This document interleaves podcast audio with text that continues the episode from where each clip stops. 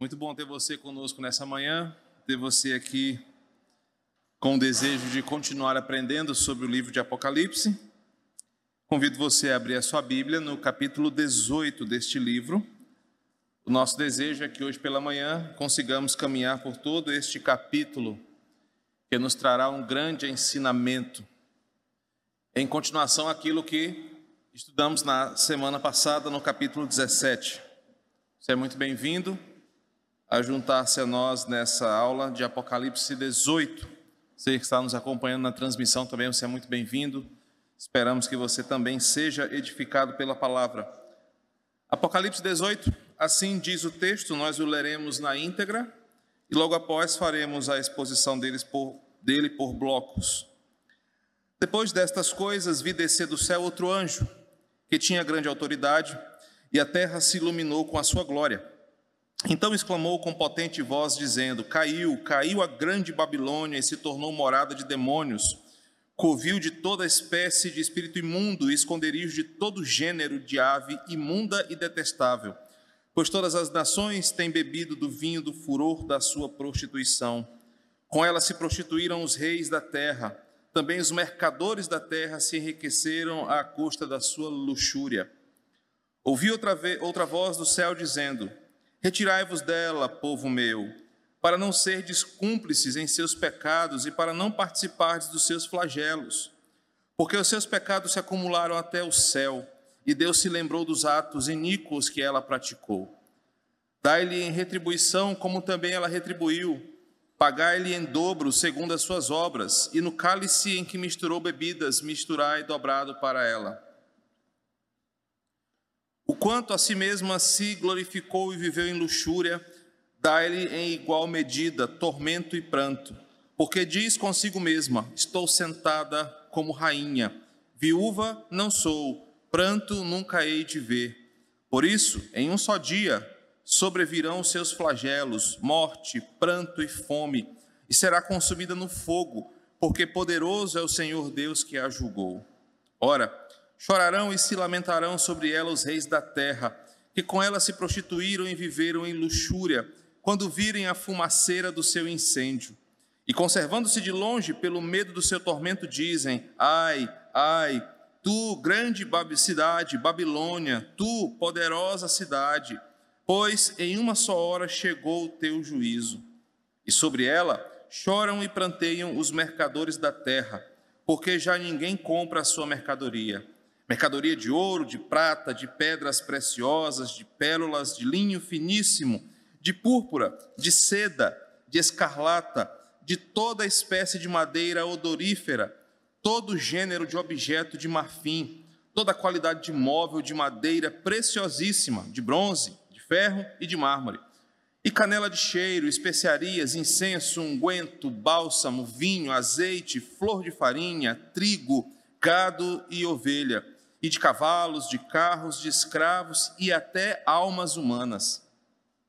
O fruto sazonado que a tua alma tanto apeteceu se apartou de ti, e para ti se extinguiu tudo que é delicado e esplêndido, e nunca jamais serão achados. Os mercadores dessas coisas, que por meio delas se enriqueceram, conservar-se-ão de longe, pelo medo do seu tormento, chorando e pranteando, dizendo: Ai, ai da grande cidade, que estava vestida de linho finíssimo, de púrpura e de escarlata, adornada de ouro e de pedras preciosas e de pérolas, porque em uma só hora ficou devastada tamanha riqueza. E todo piloto e todo aquele que navega livremente, e marinheiros, e quantos labutam no mar, conservaram-se de longe. Então, vendo a fumaceira do seu incêndio, gritavam: Que cidade se compara à grande cidade? Lançaram pó sobre a cabeça e, chorando e pranteando, gritavam: Ai, ai da grande cidade, na qual se enriqueceram todos os que possuíam navios do mar, à custa da sua opulência, porque em uma só hora foi devastada. Exultai sobre ela, ó céus, e vós, santos, apóstolos e profetas, porque Deus contra ela julgou a vossa causa. Então, um anjo forte levantou uma pedra como uma grande pedra de moinho e arrojou-a para dentro do mar, dizendo: Assim, com ímpeto será arrojada a Babilônia, a grande cidade, e nunca mais será achada. E voz de arpistas, de músicos, de tocadores de flautas e de clarins, jamais em ti se ouvirá, nem artífice algum de qualquer arte jamais em ti se achará, e nunca mais, jamais em ti se ouvirá o ruído de pedra de moinho. Também jamais em ti brilhará luz de candeia, nem voz de noivo ou de noiva jamais em ti se ouvirá, pois os teus mercadores foram os grandes da terra, porque todas as nações foram seduzidas pela tua feitiçaria. E nela se achou sangue dos profetas, de santos e de todos os que foram mortos sobre a terra. Vamos orar mais uma vez? Espírito Santo, nessa manhã, ao Senhor compete a iluminação do nosso coração para aprendermos a tua palavra. Um capítulo rico, belo, que nos aponta a justiça de Deus e como somos abençoados em termos a nossa oração respondida. Fala com a tua igreja, fala com o teu povo, em nome de Jesus.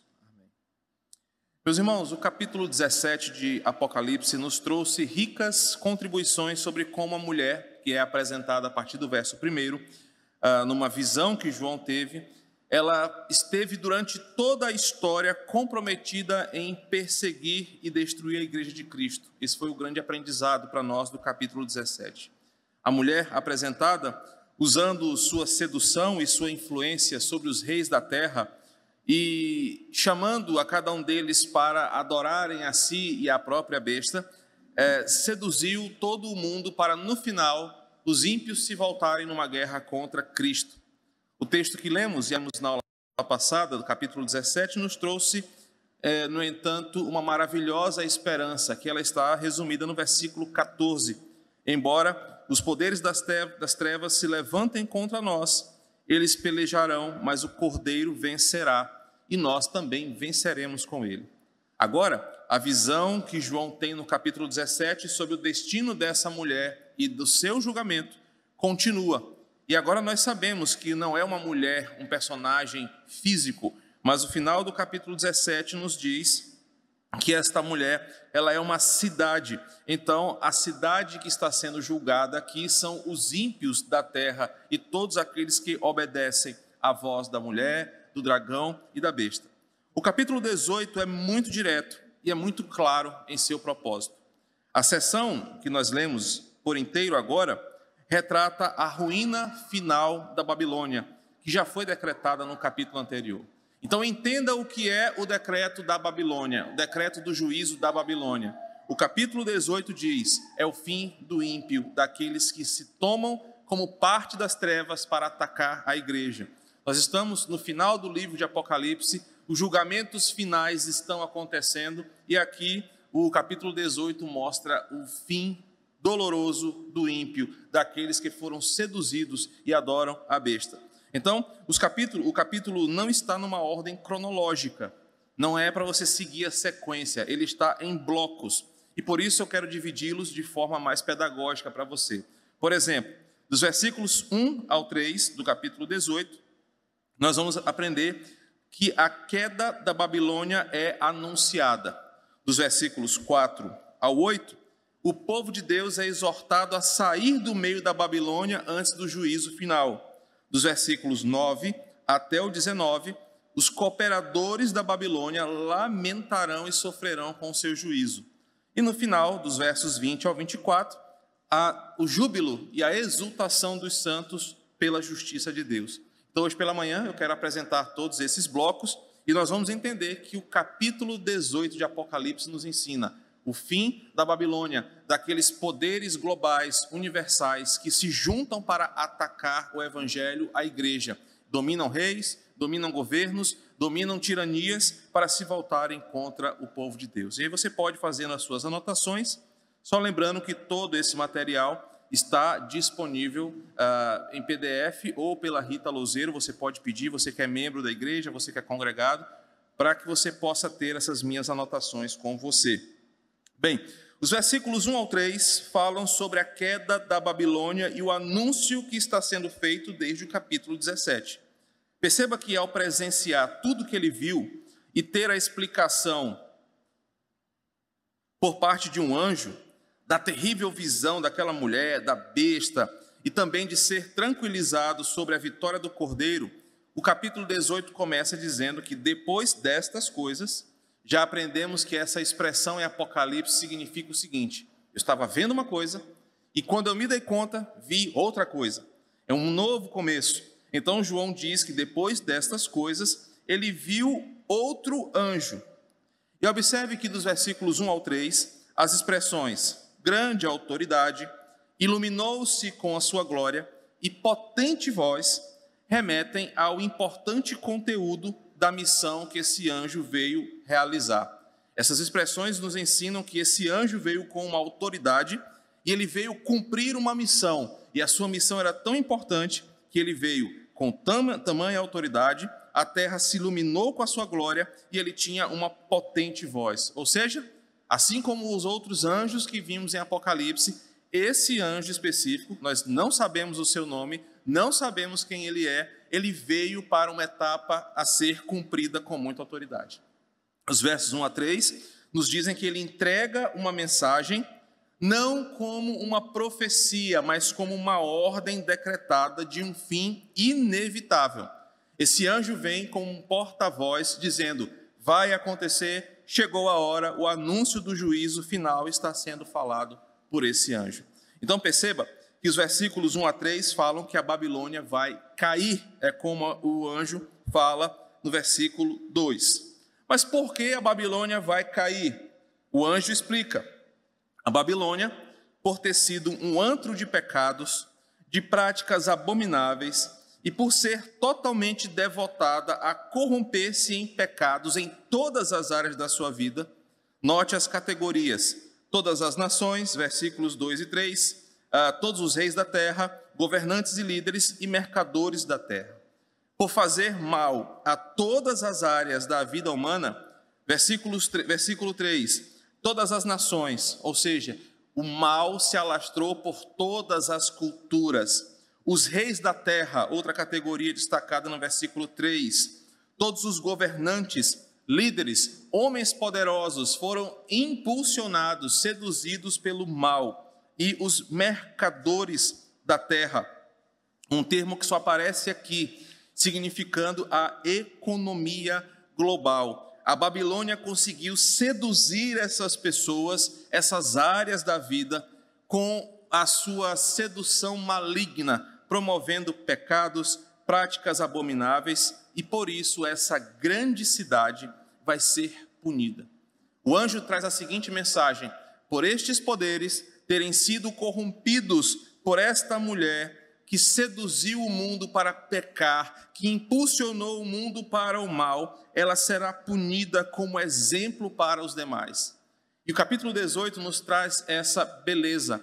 Deus começa a punir definitivamente os seus inimigos, a começar por aqueles que influenciavam espiritualmente os demais. Por isso que o capítulo 19 e 20 vai falar sobre o fim de Satanás, do falso profeta, da besta. Aqui, a grande cidade está sendo punida e mostra o que será dela ou o que ela se tornou.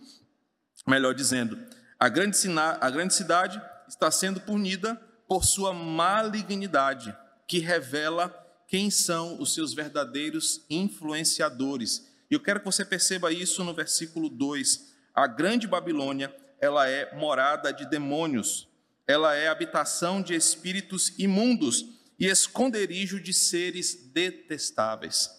Isso nos revela uma coisa muito importante sobre o mundo que nos rodeia e que por tantas vezes nos seduz. Perceba que esses três primeiros versículos nos mostram como funciona o reino das trevas. Ele nunca se apresenta em sua total malignidade, ele nunca se apresenta com o seu ódio, a sua impureza e o seu pecado. A primeira grande aplicação para nós nesse primeiro bloco de Apocalipse 18 é que o capítulo começa revelando a verdadeira identidade do mundo caído, embora camuflado por beleza, oportunidades, prazeres, alegrias é assim que começa o capítulo 17. A mulher é bela, bonita, ela é, ela é vistosa, mas ela vai se revelando como um ser odioso. Assim como a mulher é revelada dessa forma, o capítulo 18 mostra que o mundo caído, por vezes, se camufla como oportunidades de negócios, é, oportunidades de vencer na vida, beleza, prazeres, alegrias, mas o mundo é um lugar hostil e maligno que não pode nos oferecer nada que substitua a salvação em Jesus. Perceba que o anjo diz: a grande cidade, que parece ser tão sedutora, que parece ser tão atrativa, no final das contas ela é esconderijo de demônios, ela é habitação de espíritos imundos, ela é um lugar de coisas detestáveis. Meus irmãos, e a primeira grande aplicação deste texto para nós é exatamente essa. Por vezes, crentes são enganados, são corrompidos para viverem a beleza desse mundo. Abandonam a fé porque acham que viver a fé em Cristo é uma coisa monótona, não tem prazer, não tem alegria, não tem beleza, e se entregam à devassidão do mundo caído. O anjo diz: a Babilônia, aquela que influencia reis, poderes, governos, quando tira-se a camuflagem, ela é uma habitação de demônios, influenciada por forças malignas.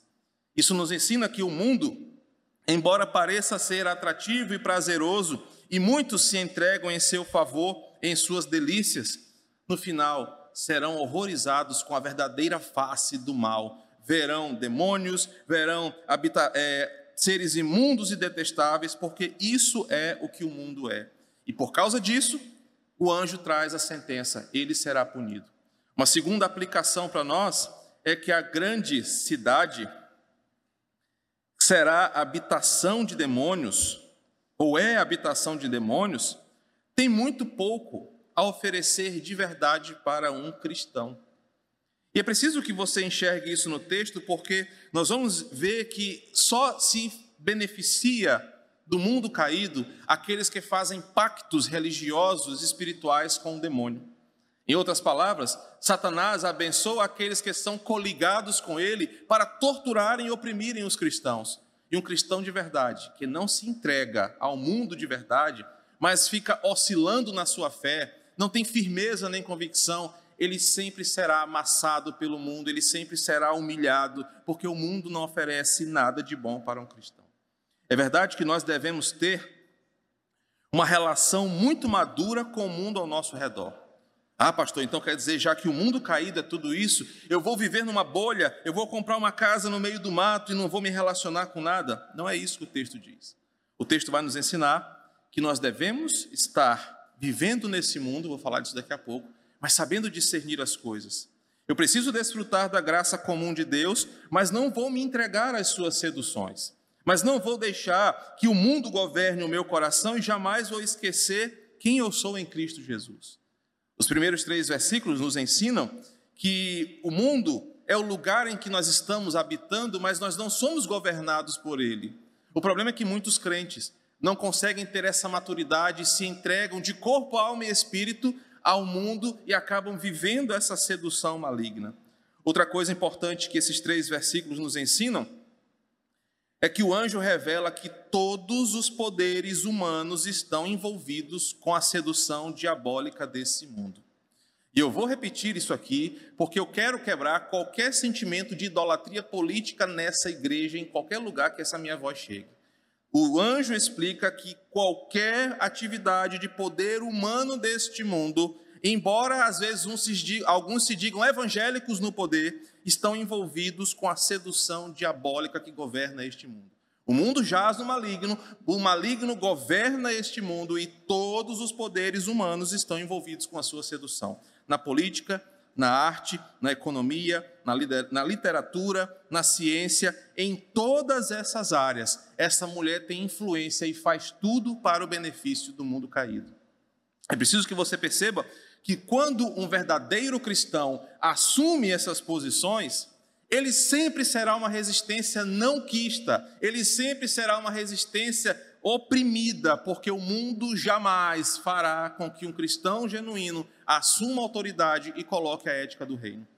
Por isso que nós devemos enxergar em um ano de eleição que todos esses poderes que promovem e propagam melhoria para a nossa vida, ah, a gasolina vai abaixar, o preço do diesel vai estabilizar, a cesta básica vai ser mais barata, você vai viver melhor, todos eles têm um compromisso no seu coração com Satanás e com esse mundo caído. Eles não pensam no seu bem, eles não pensam em você, eles não pensam na igreja, eles pensam no seu próprio bolso, no seu próprio compromisso com a sedução diabólica deste mundo.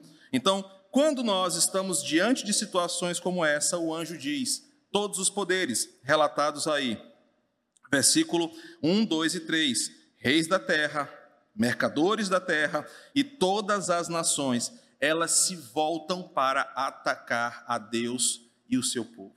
Pastor, e como nós devemos agir? Nós vamos aprender daqui a pouco. Versículo 4 vai nos ensinar sobre isso. Em último lugar, a última aplicação sobre os versículos, os três primeiros, é que essa pequena porção nos lembra o que será feito com tudo isso aqui. Meus irmãos, eu quero que você atente para esse detalhe. Tudo aqui pelos quais os homens caídos tanto brigam. É suborno durante uma pandemia, é tirar dinheiro da, de hospital para comprar ilha, sítio, comprar carro para neto, toda essa desgraça política que a gente vê aqui, que as pessoas se matam, brigam e fazem tudo. Observe, tudo isso que esses homens caídos tanto brigam, tanto oprimem, tanto torturam os mais frágeis e desprotegidos. Tudo isso vai cair, vai acabar. A grande cidade cairá, vai ser destruída e reduzida a pó. Toda ganância, altivez, opressão, riqueza impura, ilícita, exploração, no fim das contas, só servirá para condenar ainda mais o corrupto. Ou seja, tudo isso pelos quais esses homens e mulheres ímpios brigam, de nada valerá, porque vai acabar, será julgado por Deus. Ou seja, como Provérbios diz, o ganancioso será punido pela sua própria ganância. Observem que os três primeiros versículos já nos ensinam muita coisa sobre a natureza da grande cidade, como nós devemos nos comportar, o compromisso diabólico das lideranças do mundo caído e o final de tudo isso aqui. O final de todas essas brigas que o mundo tem entre si.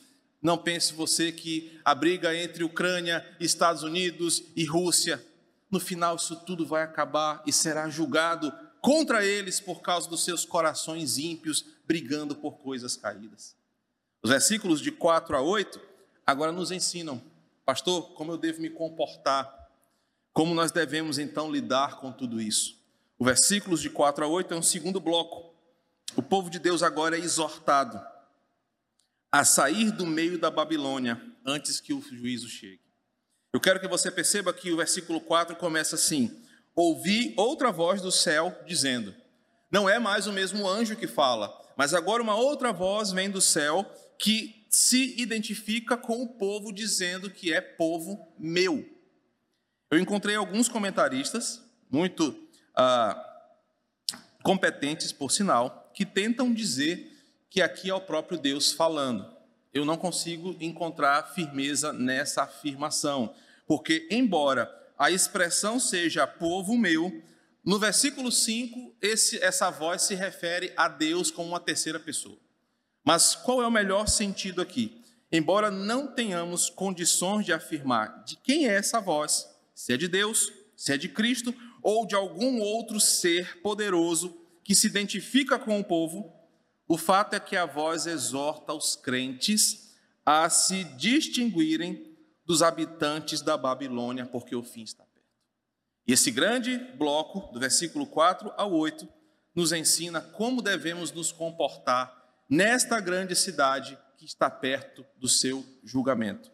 Observe que o versículo diz: Retirai-vos dela, povo meu, para não serdes cúmplices em seus pecados e para não participardes dos seus flagelos. O texto não dá margem para um tipo de vida dentro de uma bolha. Nós não somos os Amishes dos Estados Unidos, vamos construir uma cidade para viver dentro ali da nossa, nossa bolha social. O texto não diz isso, porque o próprio Jesus não ordenou esse tipo de coisa. Se você ler na sua Bíblia João 17, versos de 14 a 18, a instrução de Cristo é que os crentes permaneçam no mundo, que os crentes se relacionem no mundo, mas que eles não sejam devorados pela mentalidade maligna. João 14, 17, 14 a 18 nos diz que Jesus não quer que você saia do mundo, não quer que você viva a parte do mundo. Isso quer dizer que você deve ser um crente político, que você deve ser um crente artista, que você deve ser um crente da tecnologia, da educação, das ciências. Você deve ser um crente que promove cultura. O problema está que nós fomos ensinados, infelizmente, por uma cultura religiosa que crente não se mistura com as coisas do mundo. E nós entregamos de bandeja as lideranças desse mundo para Satanás. E hoje não somos nem resistência e nem ouvidos, somos massa de manobra.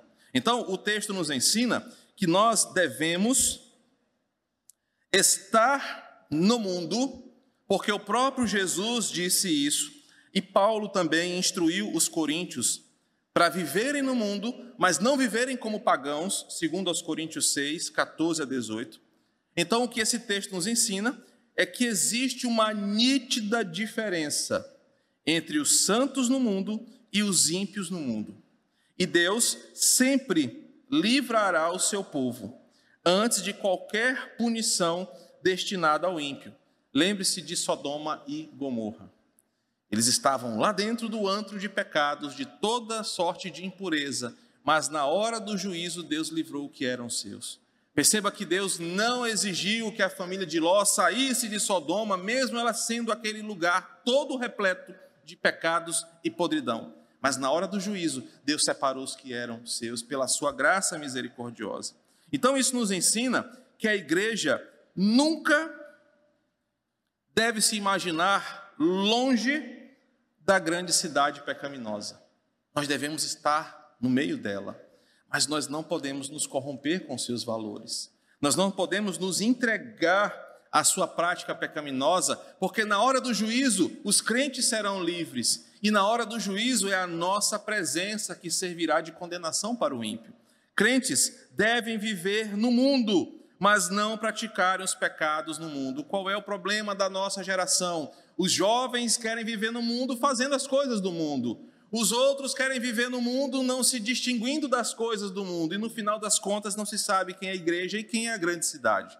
O texto diz: Fiquem, mas na hora do alerta, retirai-vos dela, povo meu. Vocês não devem ser cúmplices dos seus pecados.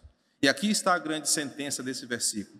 Nós devemos viver no mundo, nós devemos estar no mundo, nós devemos ser atuantes do mundo, mas grave na sua Bíblia o final do versículo.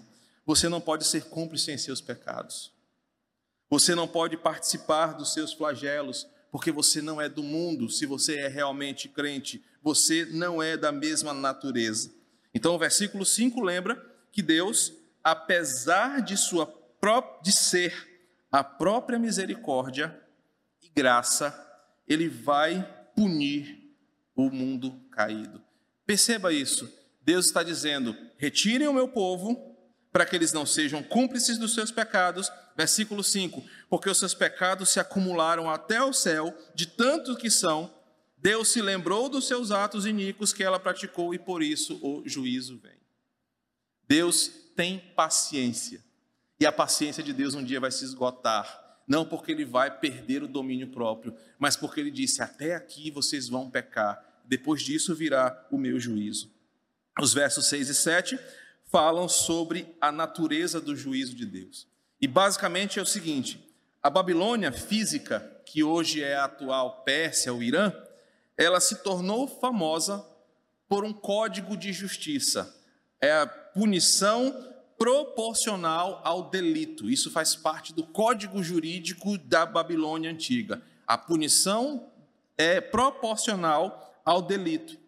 Deus pega a própria lei babilônica e aplica a Babilônia espiritual de forma dobrada. A punição de vocês será proporcional ao pecado de vocês, só que agora de forma dobrada, diz o versículo 6 e 7. Vocês sentirão de forma intensificada o peso das suas dos seus delitos contra o Senhor. Deus está ensinando aquele povo o seguinte: ah, vocês eram tão é, justos que puniam os pecadores, os, os delinquentes, na mesma proporção do seu crime, pois eu vou fazer a mesma coisa com vocês, só que de forma dobrada. O tanto que vocês pecaram, eu intensificarei em minha justiça e não haverá quem fique livre disso. O grande pecado da Babilônia está resumido aqui no versículo 7. Ela era arrogante e orgulhosa. Percebam que esses pecados são os meus pecados, o seu pecado, o pecado de toda a humanidade. Orgulho e arrogância impedem pecadores de se humilharem diante do Senhor pedindo perdão. É a arrogância do meu coração, o orgulho do meu coração que me impede de dobrar os meus joelhos e confessar que eu preciso de Cristo. É por causa disso que o mundo será julgado pela, pela arrogância do seu coração e pelo seu orgulho, e por isso eles serão condenados. O versículo 8 apenas define o temível e inevitável fim do ímpio que habita na grande cidade. Observe um detalhe: o texto diz que em um só dia sobrevirão seus flagelos, morte, pranto e fome, e será consumida no fogo. O versículo 8 apenas diz o seguinte: Deus mandará um juízo tão pesado, um tipo de punição tão dolorosa, um tipo de punição tão intensa, mas que não será imediata. O ímpio sofrerá antes do fim e sofrerá eternamente. Se a Bíblia fosse escrita na versão maranhense, seria: Deus vai matar o ímpio na unha, ele vai fazer ele sofrer muito. Essa é, é, a intenção do texto aqui. Por isso que fala que ele será consumido pelo fogo. Deus vai fazer com que o ímpio sinta na sua própria carne a punição pelo seu pecado. Cara, que coisa louca. Eu lendo esse texto aqui, eu fiquei pensando nisso. Porque o ímpio, já aprendemos isso em Apocalipse 9, vai desejar a própria morte. Ele vai estar sofrendo tanto que ele vai pedir a própria morte e não morrerá. O texto aqui reforça isso. Ele vai sofrer por um tempo, ele vai sofrer fome, flagelos, dores, haverá pranto, haverá fome, e como uma árvore que é consumida lentamente pelo fogo, o ímpio sofrerá quando o fim estiver próximo. Eu fiquei pensando em como ah, será esse momento onde o mundo caído verá tamanha tragédia e diante de um cenário tão caótico como esse, ainda assim, nós já aprendemos isso, não buscará o Senhor, mas vai transformar aquilo em mais ódio contra ele. Será um fim terrível. Esse novo bloco de versículos, do 4 ao 8, nos ensinam também coisas muito importantes para a nossa reflexão. Em primeiro lugar, esses versículos lembram quem nós somos e a responsabilidade disso. Se você observar o versículo 4, nos diz: Nós somos povo de Deus, mesmo habitando no mundo, nós somos povo de Deus. Queridos, isso nos traz um benefício. Nós somos povo do Senhor, nós somos povo de Deus, mas também traz uma responsabilidade. Nós não somos iguais ao povo do mundo e não devemos ser. E eu sei que a nossa maior dificuldade a nossa maior sedução. É porque o mundo quer que sejamos iguais a Ele. Isso é muito fácil para nós. Eu afirmo com toda certeza: é muito mais fácil você se parecer com o mundo do que o mundo parecesse com você. É muito mais fácil um crente mudar as suas convicções para viver igual ao mundano do que o contrário. Por quê? Porque o Evangelho sempre será resistência, o evangelho sempre será aquele martelo batendo em uma pedra dura. Enquanto o contrário é assim, o mundo para o crente parece aquela Coca-Cola gelada depois do almoço. Então sempre é mais sedutor o desviar-se da fé, sempre é mais fácil abandonar as suas convicções, sempre é mais fácil esquecer quem eu sou. Só que o versículo 5 nos lembra quem nós somos, se de verdade nós somos. Nós somos povo de Deus, isso nos traz benefícios, a gente vai ver daqui a pouco. Enquanto o pau está quebrando no mundo, o ímpio está sofrendo, eu e você estaremos, estaremos na glória com o Senhor, porque somos povo de Deus. Mas enquanto esse dia não chega, o texto nos lembra: nós não somos iguais ao mundo. E jovem que me assiste, você que está aqui na igreja, adulto, senhor, adolescente, não importa se as pessoas ao seu redor estão fazendo as coisas que o mundo faz, não importa se o mundo está fazendo uma coisa na sua escola, Não importa se os teus colegas estão fazendo, lembre-se quem você é, você é povo de Deus, você não pode se corromper, mesmo que todo mundo faça a mesma coisa. Esse é o apelo que o Evangelho nos faz. Nós somos luz do mundo, nós não somos do mundo, Jesus disse, como ele também não é. A segunda afirmação, desses versículos de 4 a 8 que aprendemos, é que o texto nos alerta sobre o orgulho e a arrogância que sempre levam à ruína, aqui e na eternidade. Provérbios diz que a soberba precede a ruína. Aqui o texto nos ensina que por causa do seu orgulho e arrogância, a grande cidade vai ser punida. Cuidado, você que é orgulhoso, arrogante em seu coração, acha que não precisa se humilhar aos pés do Senhor. O seu fim está próximo e o seu fim será doloroso. E em terceiro lugar, os versículos revelam como o ímpio sofrerá muito na mão de Deus e sua justiça. Querido, se você acha que você sofre na mão da sua mulher, do seu marido, da sua sogra, cara, isso não se compara ao que o ímpio vai sofrer na mão de Deus. E o ímpio não vai poder nem dizer que o bigode de Jesus está torto, porque ele estará sendo totalmente justo punindo o ímpio por causa da sua arrogância. Se você acha que você sofre muito nessa terra porque isso ou por causa daquilo, olhe para esse texto, o tamanho da punição do ímpio. Isso não pode sair da sua cabeça. Toda vez que você pensar em se desviar, que você pensar em abandonar a fé, que você tiver seduzido pelo mundo, lembre-se, o ímpio sofrerá muito na mão do Senhor. Terceiro bloco, um bloco mais extenso, mas eu não cansarei os irmãos, pelo menos tentarei, está dos versos 9 ao 19. E eles falam sobre como os cooperadores da Babilônia vão lamentar e vão sofrer com seu juízo. E aqui eu quero chamar a sua atenção, porque parece que João estava sentado no seu escritório no, esses dias aqui escrevendo isso. Como vai parecer que isso é atual?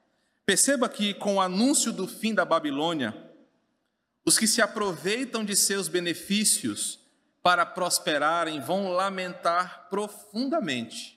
Esse é o conteúdo dos versos 9 até 19. Os mercadores da terra, versículo 9, os reis da terra que se prostituíram com ela, que viveram em sua luxúria, quando verem o juízo, vão lamentar profundamente.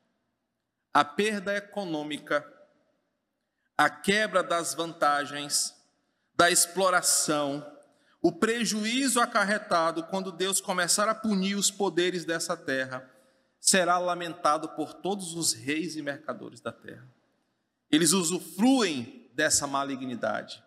Eles usufruem desse poder que essa legião espiritual comanda o mundo e faz com que os pobres sejam explorados e os ricos se tornem mais ricos. Os versos 10 e 11 comprovam isso. Quando os grandes poderes espirituais desse mundo forem punidos, aqueles que se beneficiam dela serão punidos, serão lamentarão com a sua com a sua perda. Observe que com o exemplo dessa ruína, os reis temem pelas suas vidas. Observe isso no texto e lamentam de longe, porque no íntimo eles percebem que o fim deles também está chegando. Versículo 10 diz: Eles se conservam de longe pelo medo do seu tormento e lamentam pela Babilônia. O versículo 10 mostra que os reis da terra, os poderosos, vendo que a coisa está ruindo, vão lamentar, mas eles vão perceber que o fim deles está chegando e que Deus não tardará em puni-los também. A grande Babilônia, que era o palco da adoração, dos prazeres desses reis, foi punida em uma só hora Deus puniu os poderes da terra, acabou a mamata, a teta secou, e eles estão desesperados agora com isso, porque eles sabem que eles serão os próximos. Eles lamentam de longe, e com um simples estalar de dedos, lembrando aí o nosso grande herói Thanos, Deus destruiu os zombadores, ele destruiu os ímpios, ele destruiu os poderes da terra. Deus começou a punir os, os inimigos da cruz, e agora os poderosos da terra sabem que o fim deles está chegando. Agora, um detalhe. Perceba a longa lista de coisas comercializadas. Eu quero chamar sua atenção para isso. O foco não é tanto dos produtos em si, mas pela diversidade deles e pela demonstração da tessitura das negociações da Grande Babilônia. O que, que isso significa?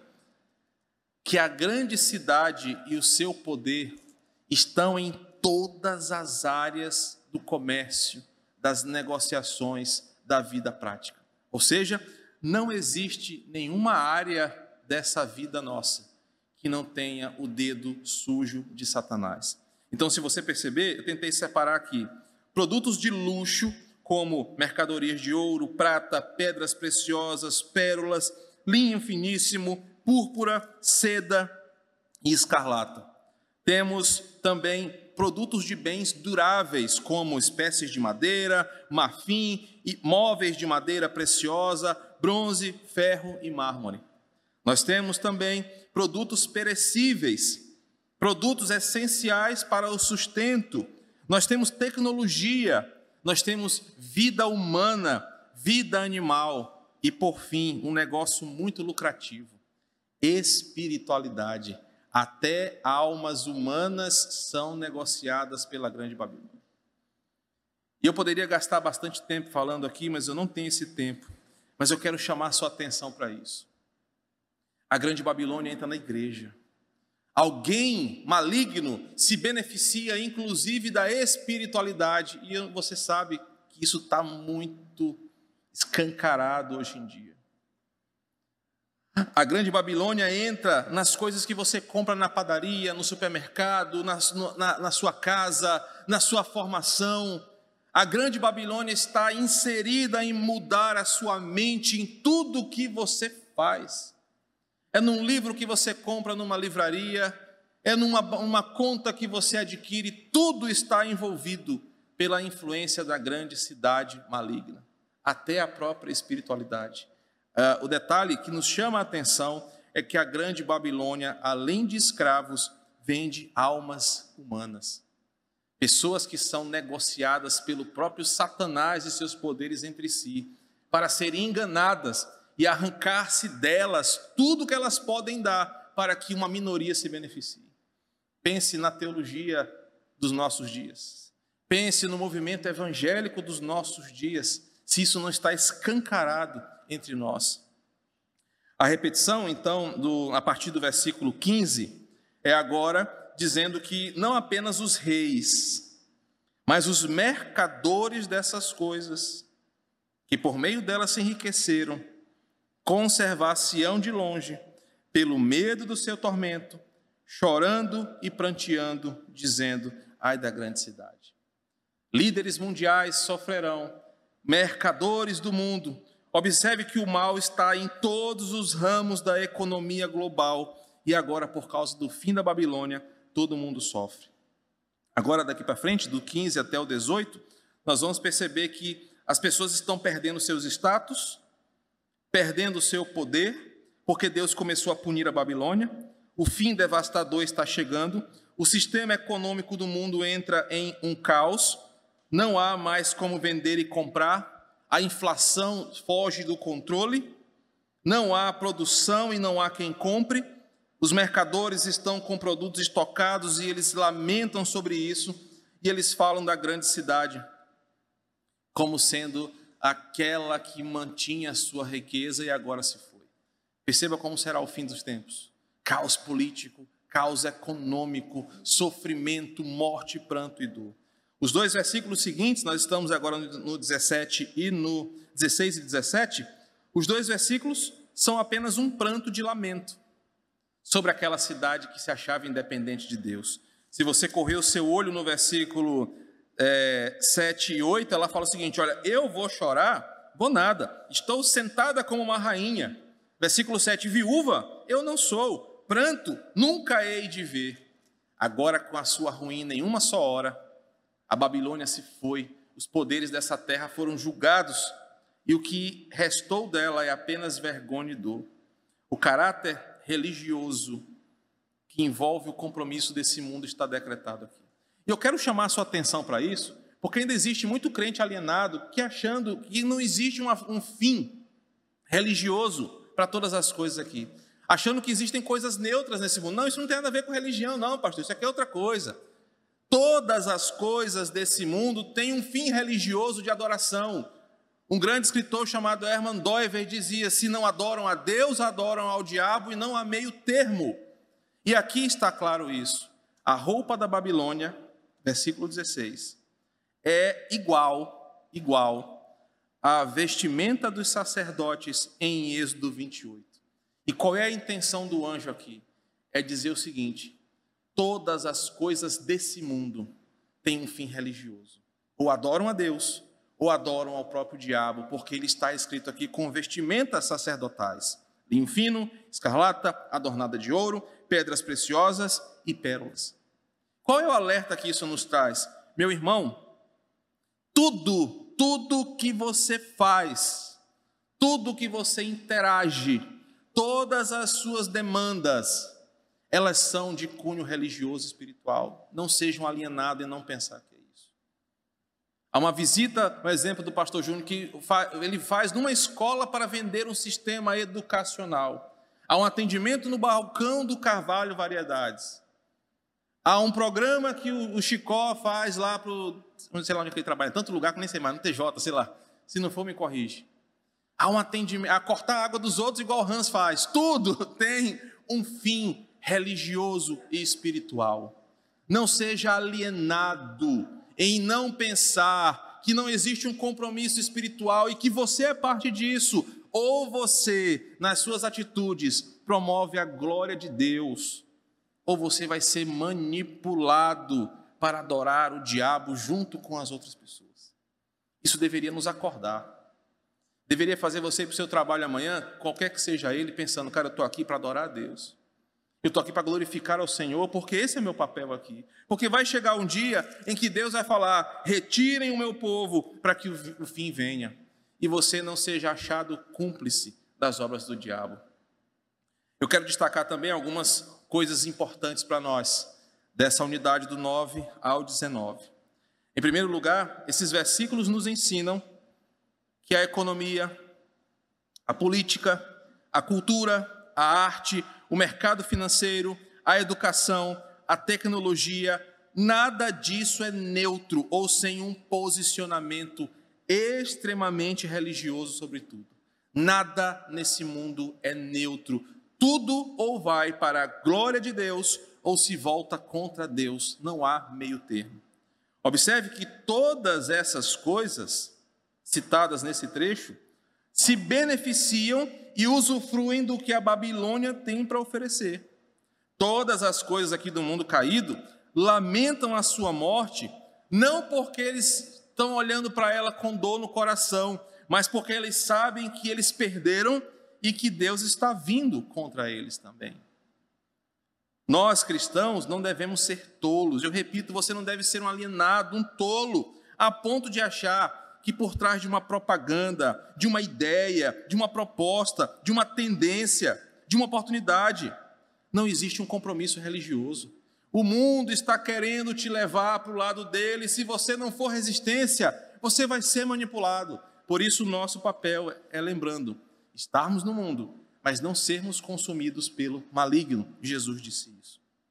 Em segundo lugar, estes versículos nos ensinam sobre o egoísmo destrutivo dos poderes deste mundo. Observem que eles não estão nem aí para nós. Os ricos só querem ficar mais ricos. Os poderosos só querem se prostituírem e se esbanjarem nos seus prazeres. E por vezes, pessoas ficam aí é, se matando, brigando por líderes políticos. Eles não estão nem aí para você. Coloque isso na sua cabeça. Esse mundo não existe nenhuma postura altruísta. O egoísmo é uma marca do homem caído.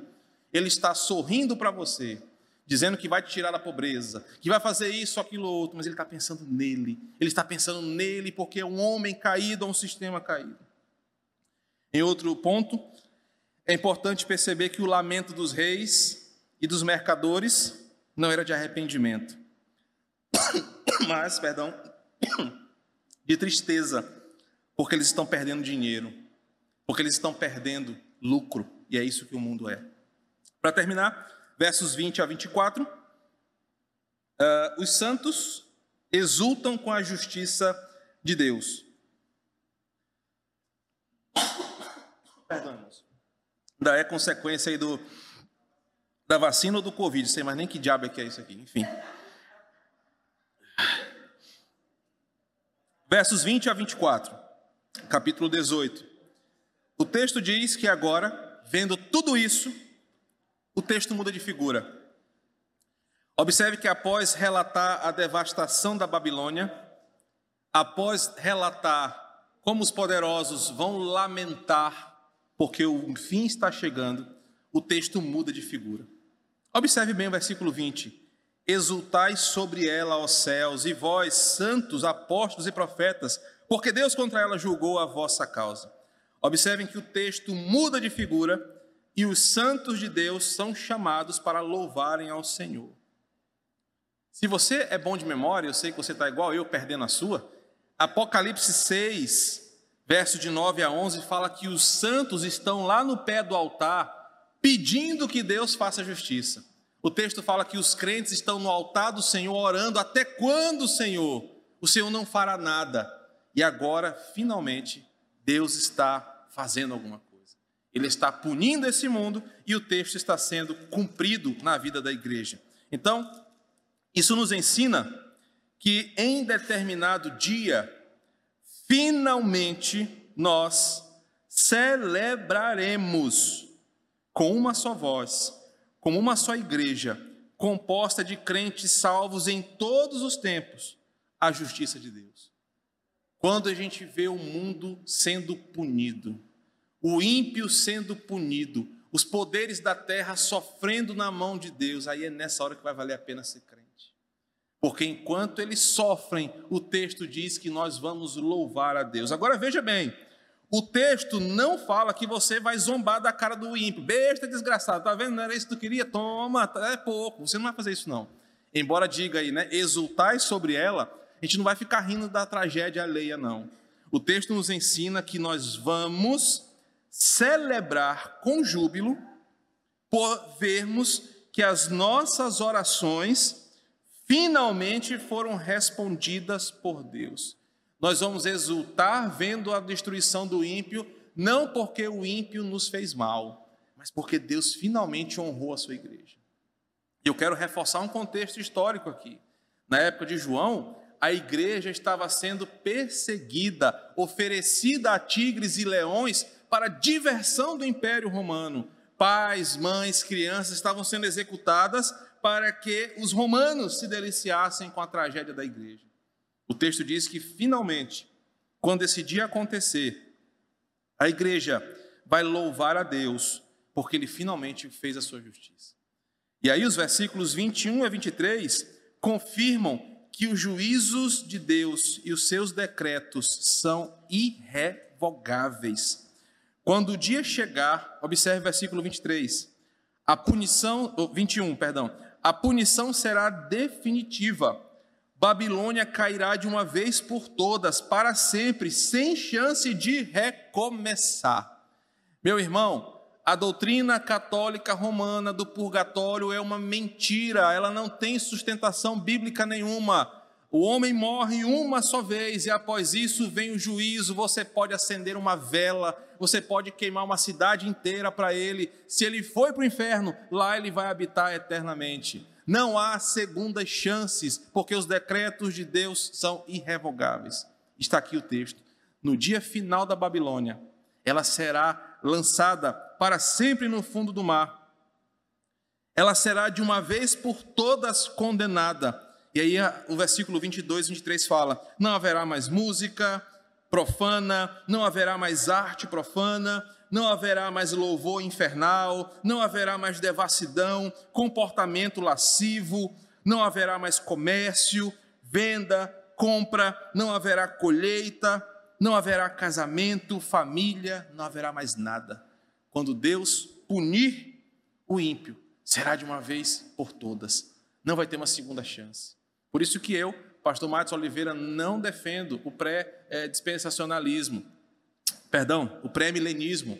Porque não tem esse negócio de Jesus volta uma vez, eu vou te dar mais uma chance, eu volto daqui a pouco, tá? Vê se tu muda. Vindo uma vez só, acabou, é o estado eterno das coisas. O texto nos mostra que por causa da sua malignidade, por ter feito, versículo 23 agora, Anderson, se liga, Anderson, por ser feito, por ser sedutora, feiticeira, por seduzir os reis, ela será punida para sempre.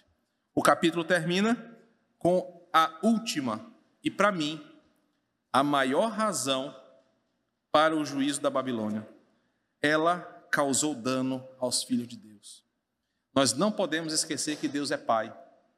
E qual pai fica feliz em ver alguém fazendo seu filho sofrer sem poder fazer nada? O texto diz que o Senhor zela pelos seus filhos e jamais deixaria que o perverso ficasse impune, enquanto seus preciosos filhos, comprados pelo sangue de Cristo, sofreram em suas mãos. A Bíblia diz que ao Senhor pertence a vingança e a própria justiça. E um dia ele manifestará de uma vez por todas essa sua vingança e a sua justiça. Por isso, meu irmão, minha irmã, qual é o grande aprendizado dessa última unidade para a gente caminhar para as aplicações? O mundo pode estar te injustiçando. O mundo pode estar te fazendo sofrer. Você pode estar sentindo na carne todo tipo de perseguição contra a sua fé e a sua vida. Ao Senhor pertence a vingança. Ele, no tempo certo, nos exultará. No tempo certo, ele nos levantará e nós, juntamente com os apóstolos, com os profetas, com toda a igreja, nós louvaremos a Deus pelo nosso livramento. Um outro é, ensinamento importante dessa unidade: os decretos de Deus são irrevogáveis. Você pode ser até alguém que acredita que depois da morte tem uma segunda chance. A Bíblia diz que não. Ao exemplo da pedra lançada no fundo do mar, é o ímpeto do julgamento de Deus e como o que ele fala, ele não volta atrás. A Babilônia não vai mais se levantar no dia desse juízo. E por fim, uma coisa importante que essa unidade nos destaca é que nós temos um pai que defende a nossa honra. Nós temos um pai que defende a nossa reputação. E por isso você não precisa se desgastar quando te atacarem, te ofenderem, te oprimirem. Entrega na mão de Deus. Deixa que ele resolve. E ai daquele que se levanta para tocar num filho de Deus. Bem, eu tentei fazer uma aplicação rápida de todo o capítulo. E o que, que nós podemos tirar para o nosso cotidiano de tudo isso que eu falei? O que, que você vai levar de aprendizado para a sua vida agora, na hora que for comprar o seu galeto, amanhã no trabalho? Como é que o capítulo 18 me ensina a ser um crente melhor? Eu já fiz várias aplicações ao longo do texto, mas eu quero resumir tudo em poucas palavras. O capítulo nos certifica que o mal terá um julgamento diante de Deus. Isso é inquestionável. Meu irmão, nenhum mal dura para sempre. Nenhum mal punirá, fará você sofrer para sempre. O fim está próximo. O capítulo nos alerta sobre os perigos de sermos seduzidos pelos encantamentos da Babilônia. O capítulo nos mostra como a Babilônia tenta seduzir para você ir para o lado dela. A unidade nos mostra que, como crentes, nós devemos estar no mundo. Eu não estou dizendo assim, olha, saia do seu emprego, abandone tudo, vá comprar um pedaço de terra lá em Campo de Peris vá viver lá. Não é isso que eu estou dizendo. O texto ensina que você deve estar no mundo, mas não pertencer a ele, ou concordar com o seu modo de viver e com as suas normas. O texto te lembra: você é povo de Deus e você não é habitante da grande cidade. Os versículos revelam o poder do egoísmo humano. Os mercadores, os reis, os poderosos não se preocupam com os mais frágeis, eles só se preocupam com o seu lucro, com o seu bem-estar, com o seu prazer. Por isso que nós não devemos concordar com essa idolatria política, ideológica que o mundo está vivendo. Eles estão a favor da mulher, da grande cidade de Satanás. E o capítulo, por fim, confirma que um dia louvaremos a Deus por ver a sua justiça e a sua vingança executada de uma forma final. O mal finalmente terá seu fim e o santo finalmente glorificará a Deus para sempre. É o capítulo 19. Se você observar o título do capítulo 19, é o júbilo no céu. Se o Senhor nos permitir, nossa próxima exposição será agora olhando para o céu. O fim dos tempos chegou, o ímpio fora julgado. João agora vê o júbilo no céu, antes de ver a punição final de Satanás. O capítulo 19 é um capítulo belíssimo em Apocalipse, vale a pena nós estudarmos. Vamos orar? Só falar de Satanás que ele ataca a minha garganta aí. Senhor, toma conta de nós, Pai. Hoje aprendemos que a realidade das coisas ao nosso redor apontam para uma guerra espiritual. Somos todo o tempo, Senhor, confrontados a abandonar a nossa fé. Somos todo o tempo confrontados a abandonar ao Senhor. Mas obrigado porque o teu Espírito Santo persevera em nós e nos ajuda a preservar a nossa salvação. O texto de hoje nos ensinou que a grande cidade terá fim e com ela todos os que se beneficiam do seu poder. Mas nós, o teu povo, mesmo sofrendo durante muito tempo, um dia exultaremos em glória em saber que o Senhor nos poupou. Obrigado, Senhor, porque tu tens cuidado do teu povo, tu tens cuidado de nós. E mesmo sabendo que as coisas não estão tão boas como nós queríamos, o Senhor é um Deus de justiça, é o Deus da santa vingança, e nós preferimos confiar em ti.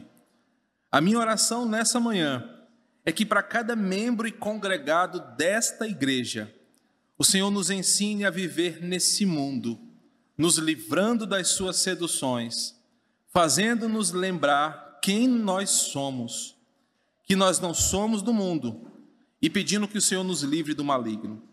Ó Pai, que cada membro desta igreja, a começar em mim, ao mais novo convertido, lembremos que estamos neste mundo para sermos a tua luz que brilha, como cantamos agora mais cedo. Brilha em nós, Senhor, para que o mundo possa ver a tua glória em nossa vida. E quando o terrível dia do Senhor chegar, nós não sejamos cúmplices dos pecados desse mundo, mas sejamos separados para ver o teu juízo de longe, enquanto celebramos no céu com o Cordeiro de Deus. Obrigado por esta manhã. Abençoa-nos no dia do Senhor para desfrutarmos com as nossas famílias, em reflexão desta palavra, em descanso para o nosso corpo e para a nossa alma, nos traz a noite para a ceia do Senhor, para celebrarmos ao teu santo nome, como uma igreja que te adora. Que a graça do nosso Senhor Jesus Cristo, o amor de Deus nosso Pai e a comunhão do Espírito Santo do Senhor estejam com todos hoje e sempre. Amém.